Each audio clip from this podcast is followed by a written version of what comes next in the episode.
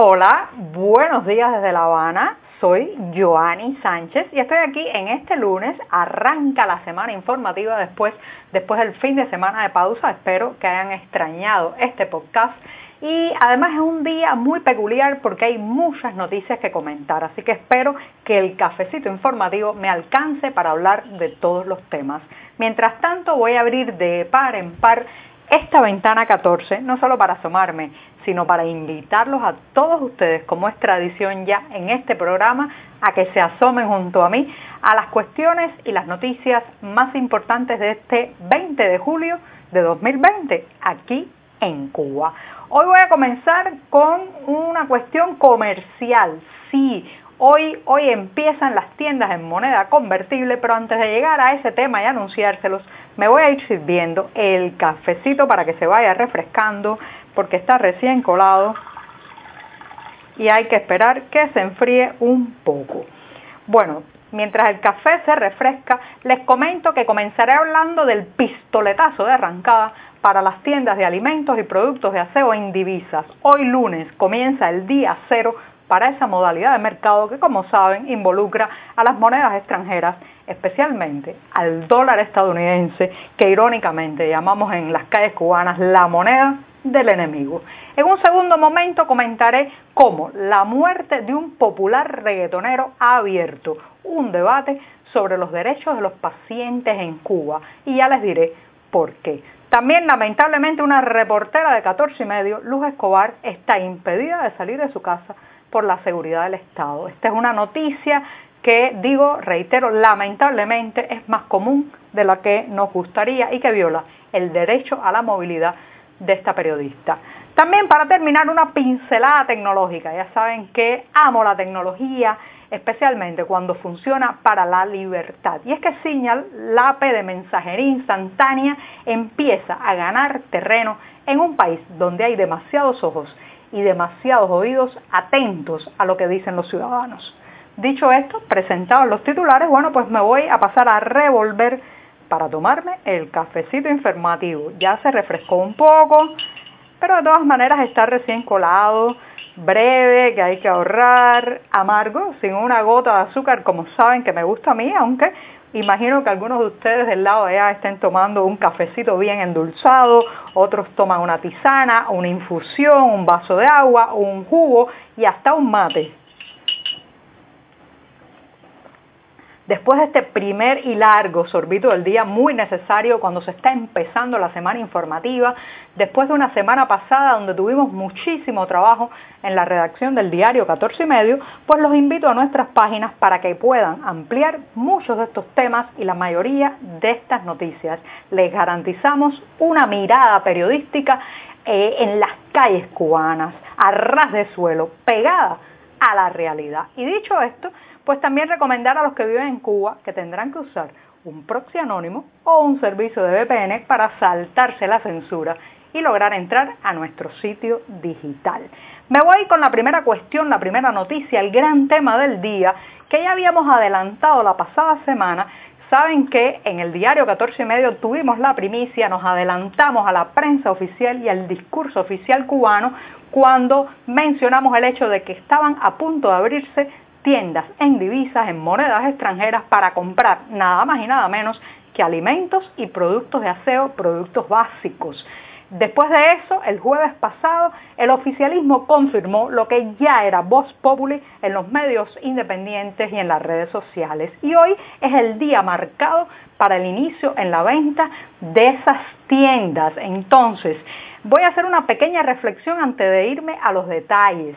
Este fin de semana se filtraron varias imágenes del interior de uno de estos comercios que se alista para, para abrir sus puertas esta mañana. A las 9 de la mañana han abierto ya eh, pues al público y entonces estas primeras fotos filtradas nos, eh, nos mostraron una realidad que sospechábamos, señoras y señores, pero que hemos visto confirmarse en esos estantes llenos de latas de conserva, en las neveras cargadas de carnes, y en las tarimas repletas de productos de aseo, jabón, el escasísimo champú.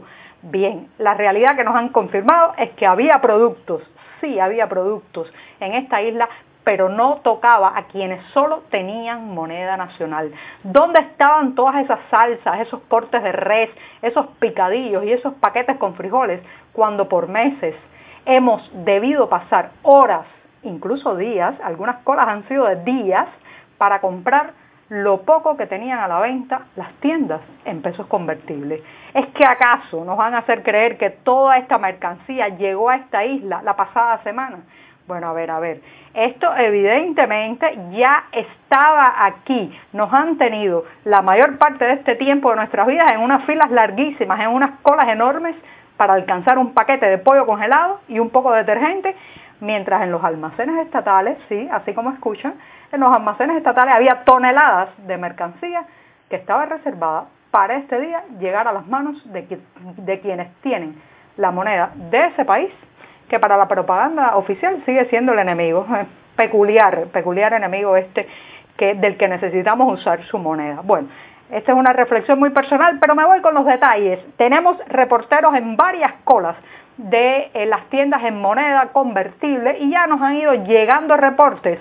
Eh, antes de las 9 de la mañana se repartieron los primeros 100 turnos para entrar a algunos de estos comercios en la capital cubana. No se va a vender pollo el pollo está como prohibido por el momento y según funcionarios y empleados de estos locales, no habrá apoyo en esas tiendas hasta que no haya apoyo en la red de moneda convertible y pesos cubanos. Una manera de intentar un falso igualitarismo que ya ustedes saben que es como una, eh, una burbuja de jabón, explota fácilmente con los argumentos. También otro detalle es que en muchas de esas tiendas donde se combinan productos como alimentos y aseo y eh, electrodomésticos, los electrodomésticos están regulados, racionados a una cantidad limitada por consumidor. Y también, bueno, qué decirles, ya empieza el mercado negro, el negocio ilegal alrededor de estas tiendas y hay personas alquilando el derecho a su tarjeta en divisas, en moneda convertible o moneda extranjera para que otros que no la tienen puedan entrar, comprar y después pagar la diferencia con un por ciento por encima en pesos convertibles. Así, así parece que va a funcionar estos nuevos mercados que arrancan hoy. Mañana les daré más detalles, pero que sepan, el pistoletazo de arrancada está dado. Las tiendas en divisa abrieron hoy y abrieron con algunos de los rezagos que ya conocemos, productos racionados, otros que no estarán por complacer a un falso igualitarismo, largas colas y negocios informales ya alrededor de ellas. Dicho esto, me voy a dar el segundo sorbito de café. Me he extendido un poco en el tema. Me sirvo más café. Pero sé que hay mucha gente interesada en cómo va este proceso. Después de este segundo sorbito del día, voy a un tema que ha sacudido la opinión pública nacional eh, a lo largo, como saben, de esta eh, jornada, de este fin de semana. Se trató de la lamentable muerte de un reggaetonero conocido por su nombre artístico, el Dani, que falleció nada más y nada menos que a los 31 años mientras estaba hospitalizado en el Hospital Calixto García de La Habana.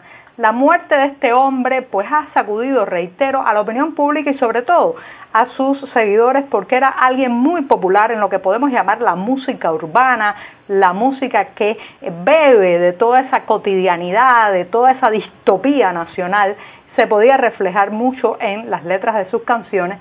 Y bueno, su muerte en la madrugada del sábado pasado eh, conmocionó eh, ha conmocionado a toda Cuba. Incluso se dieron manifestaciones espontáneas de tributo en la noche del sábado, gente que salió a la calle, jóvenes que pusieron altavoces inalámbricos en las esquinas para escuchar otra vez la música del Dani, especialmente la música que hizo en, en, el dúo Yomil y el Dani, su colega de música, su amigo en la vida. Pero bueno, me voy a enfocar hoy en el tema médico que está alrededor de todo eso. Claro está que en las primeras horas las especulaciones sobre la muerte de un hombre tan joven eh, pues incendiaron la, la, Habana, incendiaron el país y la gente se preguntaba qué pasó. Hubo muchas teorías, muchas especulaciones, pero lo cierto es que con el paso del tiempo todo va apuntando incluso su colega de música, Diomil, ha denunciado en las redes sociales a que ocurrió una negligencia médica en el tratamiento eh, de el, DANI, o sea, que no dieron los medicamentos acertados, que no se hizo un buen diagnóstico. Eso es lo que ha dicho Yomil. Las autoridades se han defendido y han publicado varios comunicados, entre esos uno muy interesante del Ministerio de Salud Pública, en que dicen que no van a revelar detalles de la historia clínica del fallecido del reggaetonero El Dani si la familia no lo permite. Bueno, a mí la privacidad del paciente me parece algo bastante eh, necesario de respetar, pero me pregunto si el, que dice eso, ese Ministerio de Salud Pública o MINSAP que dice eso, es el mismo, es el mismo que ha violentado, violado y sacado a la luz tantos detalles médicos, historias clínicas de disidentes, opositores y activistas cubanos. Por otro lado, la indefensión del paciente cubano ante ese eh, mastodonte médico que es el Ministerio de Salud Pública es increíble. Prácticamente no conocemos casos ni antecedentes de pacientes o familiares que hayan podido demandar a esta institución por malos manejos y malas prácticas médicas. Así que aquí estamos en el caso lamentable y triste del Dani ante un dilema que no solamente cuestiona hasta qué punto las autoridades tienen que dar respuesta sobre la causa de la muerte de una figura pública, sino también ¿Qué va a pasar con una reclamación, una demanda que interponga la familia? ¿Acaso, acaso logran, lograrán eh, poner eh, en evidencia los eh, manejos del hospital o comprobarán que no hubo tales manejos? Vamos a ver. Pero lo cierto es, señoras y señores, que el ciudadano aquí está totalmente indefenso ante las instituciones. Me voy rápidamente, me he extendido un poco. Nuestra reportera Luz Escobar está retenida en su domicilio. Hoy en la mañana intentó salir, un oficial de la seguridad del Estado le dijo nada, quieta en base, como se dice en el juego de béisbol, te tienes que quedar en casa. Madre de dos hijas, reportera, ciudadana de este país, se le violan repetidamente sus derechos a la libertad de movimiento.